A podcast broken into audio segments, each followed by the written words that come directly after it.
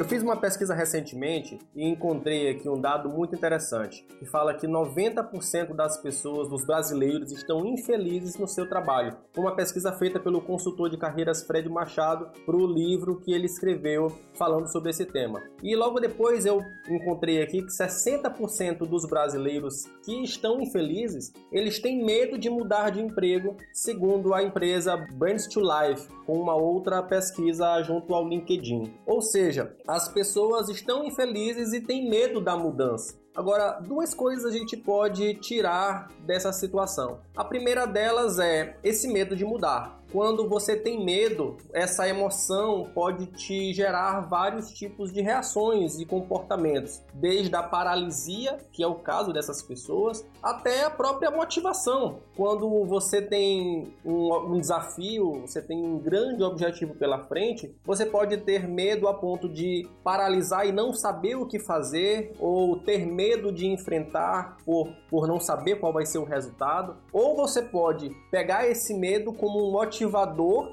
como mais uma lenha que vai queimar aí na tua fogueira de inspiração e motivação para te ajudar nesse desafio. Eu me lembro uma vez ainda quando criança, eu jogava futebol na casa de um amigo e a bola caiu para casa do vizinho. Tinha um muro lá alto de quase dois metros e meio, isso para uma criança de 13 anos é uma altura considerável. E nós fizemos o maior esforço, pegamos lá mesa, cadeira para eu poder fazer uma escadinha e pular para casa do vizinho para pegar a bola. Quando eu joguei a bola de volta, eu percebi que vinha um cachorro enorme na minha direção e aquilo me deixou tão apavorado que eu pulei o muro com uma facilidade imensa, como se fosse uma cerca simples. Então, o medo ele tem essa, essa possibilidade de nos gerar dois tipos de reações completamente diferentes. Vai caber a você entender,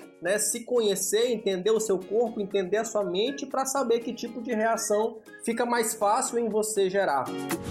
O segundo grande ensinamento, ou a segunda observação que eu penso a respeito desses dois dados estatísticos, é que as pessoas têm buscado a felicidade em cima do seu sucesso. E eu já falei isso em podcasts anteriores, até conversando com grandes especialistas por aqui. Eu só vou ser feliz quando eu alcançar o sucesso. Eu só vou ser feliz quando eu tiver promoção aqui nessa minha empresa, quando eu trabalhar com aquele meu emprego dos sonhos, quando eu tiver aquele salário que eu acredito que seja o ideal. E a boa parte das pessoas não se vê feliz nos seus trabalhos, nos seus empregos, porque elas não estão nesta situação onde elas realizam aquilo que elas queriam. Mas elas esquecem de pensar que é com esse trabalho que você está fazendo que você está ganhando o sustento, o dinheiro, a remuneração para fazer tudo aquilo que você faz no seu cotidiano. Então, por exemplo, quando eu vou fazer uma palestra, vou fazer uma consultoria, por pior que seja o contexto, às vezes eu tenho, eu tenho que dirigir 12 horas para ir de uma cidade a outra que não tem aeroporto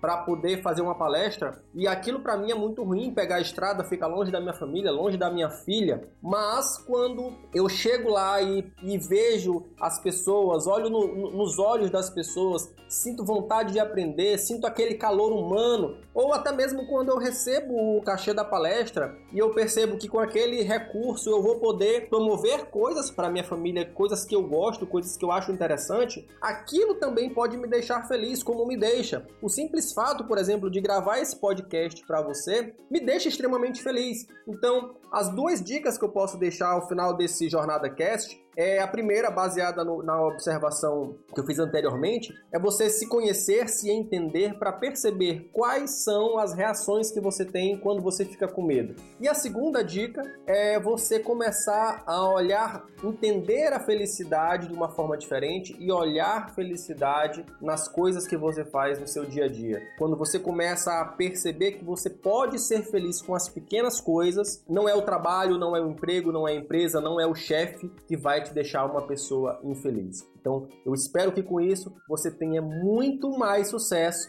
na tua jornada. Grande abraço e até o próximo Jornada Cast.